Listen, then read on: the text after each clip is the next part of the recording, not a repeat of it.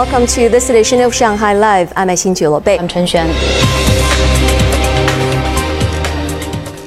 More temporary test sites have been set up in public venues across Shanghai to meet the increase in demand. Zhang Yue takes a look.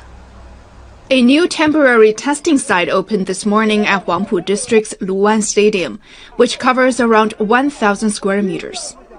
A total of 19 windows were open for people to have a sample taken, but a maximum of 30 can be made available if needed. I saw it on my WeChat moments that some people spend three to four hours to get the test done in hospitals. It's much faster and it's well organized. My family will feel relieved to get the test done. The checkpoint opens every day from 8 a.m. to 8 p.m., and it is capable of testing 30,000 people per day for free. Xiangyang Park in Xuhui District is the largest temporary nucleic acid testing point in Xuhui, which mainly provides service for residents undergoing their 12 days of health observation after finishing a 48-hour home quarantine. Residents are required to show a certificate issued by the community committee before entering. In Jing'an District, 40 nucleic acid test checkpoints open today in 18 residential communities. They are free of charge and provide services from 9 a.m. to 6 p.m. We're told to come downstairs in order, 10 floors at a time. The whole process is very efficient and safe. More than 27,000 residents were tested today in the Baoshan Road subdistrict of Jing'an. Zhang Yue, Shanghai Live. More than 260 million users have spent more than 87 billion digital yuan since pilot projects of the digital currency were launched in 2019. Shanghai is among the second group of pilot zones, and the digital renminbi can now be widely used in the city. Yuan Chenyue has more. In this residential complex with a scooter charging area, residents can pay the electricity fee in a more fashionable way, digital renminbi. Apart from being accepted in more venues, digital renminbi has some additional applications. For example, machines for digital renminbi payments recognize 17 foreign currencies, including the US dollar and euro, and exchange them to renminbi according to the current exchange rate. Foreigners can scan their passport and do a facial recognition scan to receive a card. They can pay with digital RMB by scanning the card on devices with NFC functions. 呃，下载 APP 呢， it is not very convenient for foreigners to download apps and do the SMS verification. But with the money exchanging machine, foreigners can exchange the digital chip wallet directly and confirm their identity online.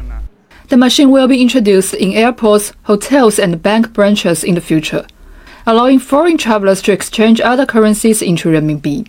And in the cross-border e-commerce field, institutes in Shanghai accepting cross-border payments with digital renminbi for the first time. On the ICBC app, there are many overseas stores and mainland users can purchase goods using digital renminbi.